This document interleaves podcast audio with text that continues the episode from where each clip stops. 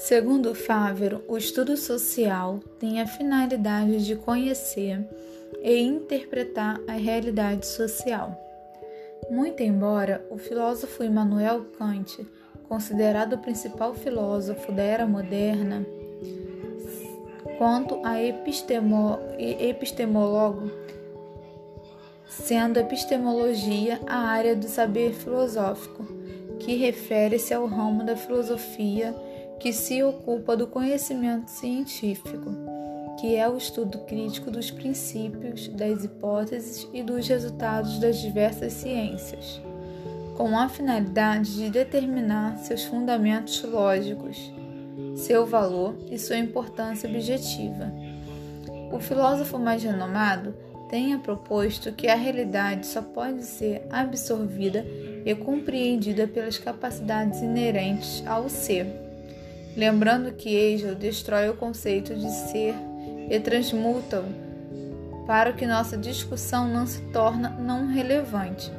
Sendo assim, observa observaremos a realidade a partir da incapacidade de ser conhecida ao todo.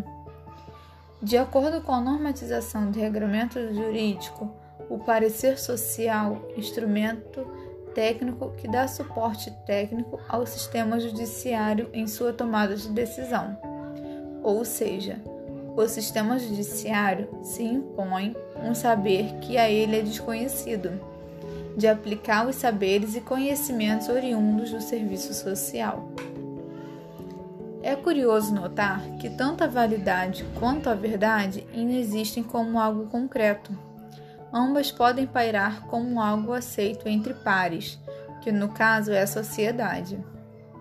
Quando um assistente social formata um parecer social, o mesmo deverá ter em mente que, quanto à sua conduta, deve ser serena, firme e fora de qualquer dúvida. Convido que o perito evite o quanto possível a intimidade com o pessoal das partes interessadas e não se deixe persuadir com argumentos que julgue inconveniente, agindo com independência, especialmente na formação de seu laudo, que não deve sofrer pressões e influências. Agora, vamos à pergunta do desafio.